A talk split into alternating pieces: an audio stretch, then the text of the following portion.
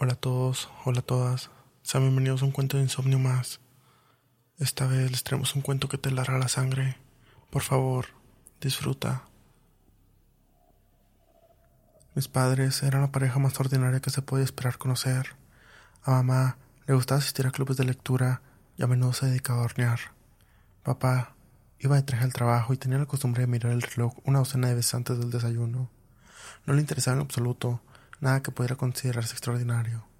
La humanidad podría haber entrado en contacto con una civilización extraterrestre y ellos ni siquiera levantarían la vista de sus tazas de café. Siempre que necesitaba ayuda con los deberes, podía contar con la ayuda de mi padre. Si me caía y un agujero en el pantalón, podía contar con mi madre para que me lo cosiera. Cuando sospechaba que un niño vivía debajo del fregadero, bueno, aquí estaba solo. La primera vez que su voz apagada sonó a través de las tuberías, no dijo gran cosa, se limitaba sobre todo a unos gemidos y gruñidos silenciosos que se grababan por la acústica de allá abajo. Durante un tiempo recorrí la casa para intentar localizar la fuente. Entonces era una aventura para mí, nada aterrador, solo un misterio que había que resolver. Mi investigación terminó en la cocina, conseguí escalar la impotente encimera y aparté un conjunto de platos semisecos para poder ver mejor el agujero al tapón del centro del fregadero. Estaba oscuro, demasiado oscuro como si un velo negro intenso cubriera la entrada que ninguna luz podría penetrar. De repente, el misterio ya no me parecía tan inofensivo. Justo cuando giré para volver a bajar al suelo, me pareció oír la voz que me llamaba por mi nombre. Me detuve y aguzé el oído. Volvió a sonar. Andrés. No. Me deslizé hasta la seguridad de las frías baldosas de la cocina y huí de la habitación, gritando sobre el chico que estaba bajo el fregadero y negándome rotundamente a acercarme a él. Mi recompensa fue un tirón de orejas y una larga reprimenda por decir mentiras. Un día después, mi madre se negó a traer un vaso de zumo. Me dijo que ya estaba grande y que tenía que ser más independiente. Apreté los dientes y me mordí la lengua. Si protestaba, ella empezaría a sospechar. No debían enterarse de que aún creía que había un niño debajo del lavabo. Conteniendo la respiración, empujé la puerta de la cocina y me precipité hacia la nevera, con los pies descalzos, golpeando el suelo. Andrés, por favor, ayúdame. Mantuve la mirada fija en la tarea que tenía entre manos, vertiendo temblorosamente el cartón de naranja mientras me negaba a reconocer la voz incorpórea. Empezó a sollozar. Andrés, por favor, nadie más puede oírme. Voy a quedarme atrapado aquí abajo para siempre si no me ayudas. No quiero morir aquí abajo, solo quiero ir a casa. Mantuve la fachada.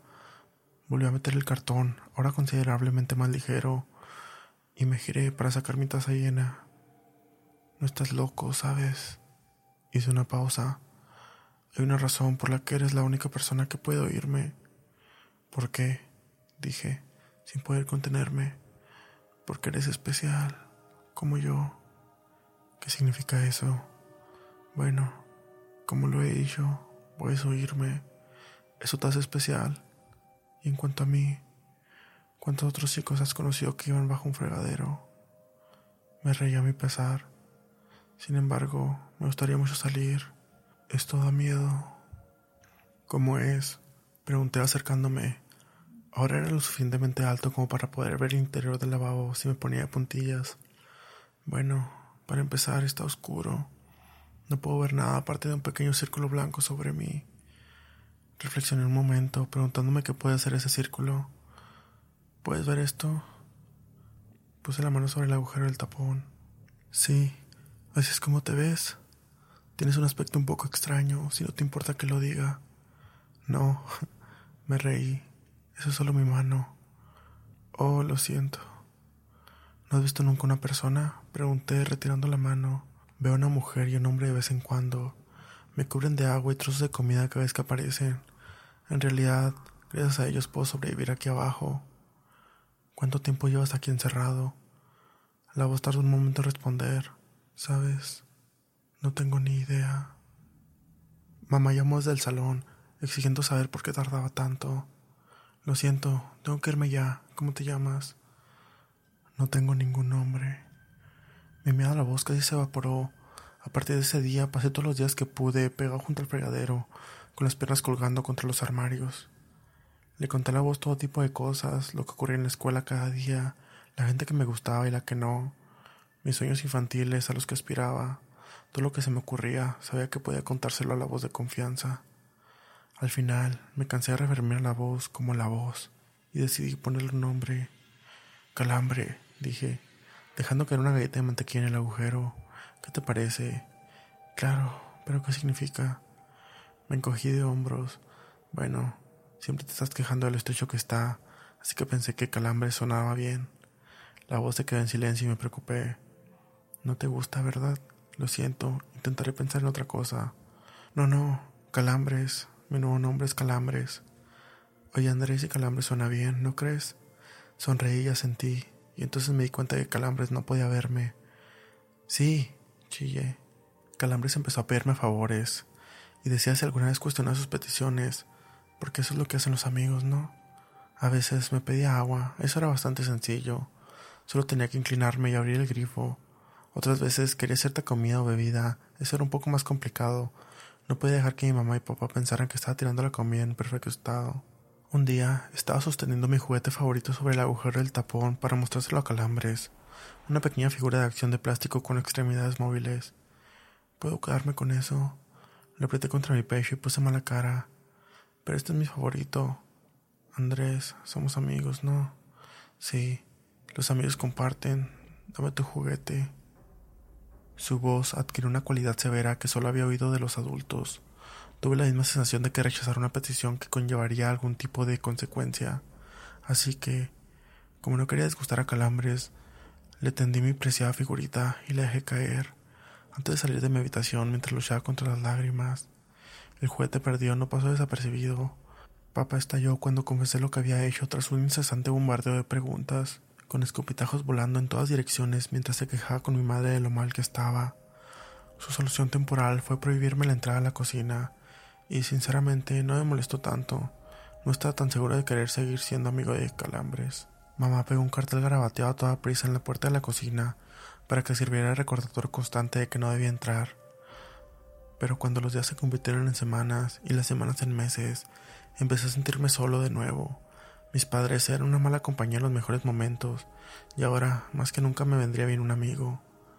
Todavía estaba triste porque había perdido mi juguete, pero entonces razoné que probablemente Calambres no había jugado con uno en toda su vida. Era mezquino por no compartirlo. Cuando yo tenía una caja llena de ellos en mi habitación, decidí que quería pedirle disculpas e hice un plan para bajar escondidas una vez que mamá y papá se hubieran retirado a su habitación por la noche.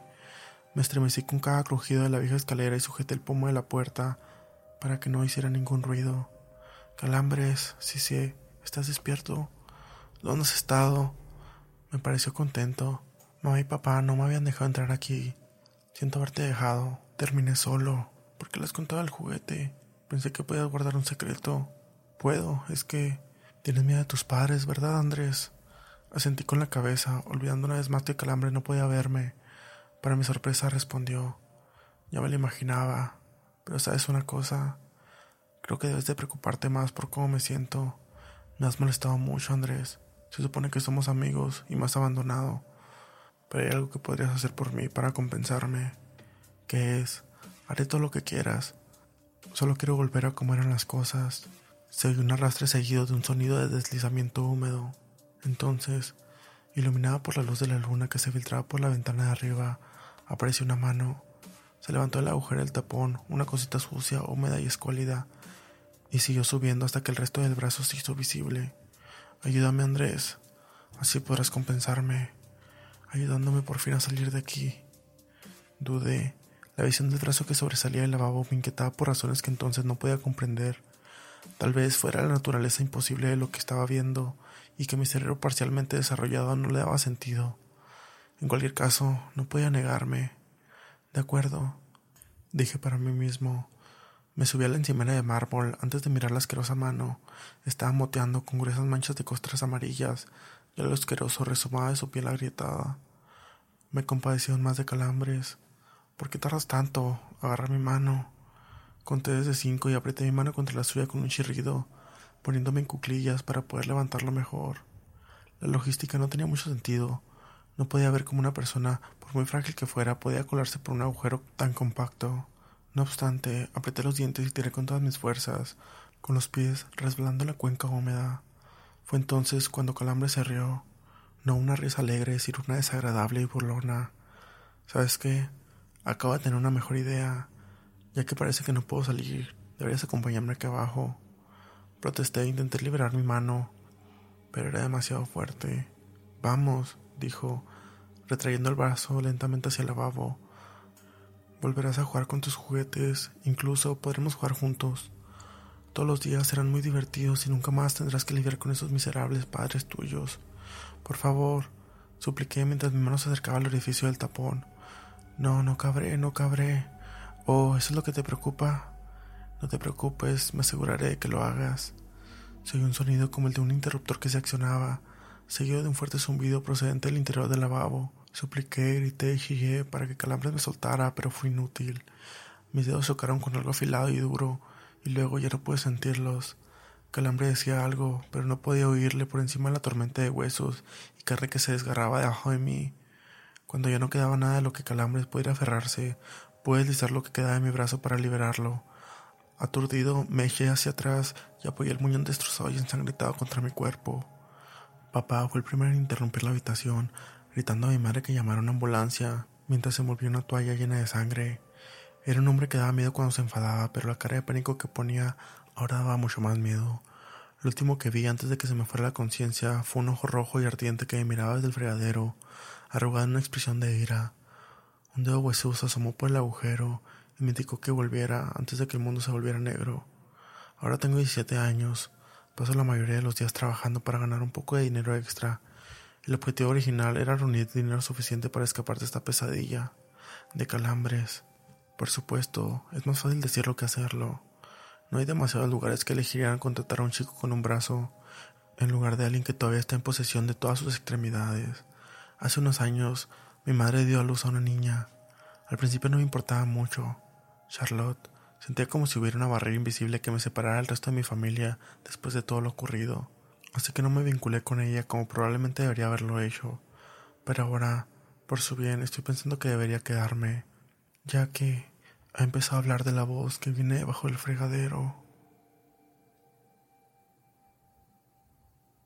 Si te ha gustado el relato, no olvides seguirnos en nuestras redes sociales. Nos encuentras como Cuentos de Insomnio. Gracias.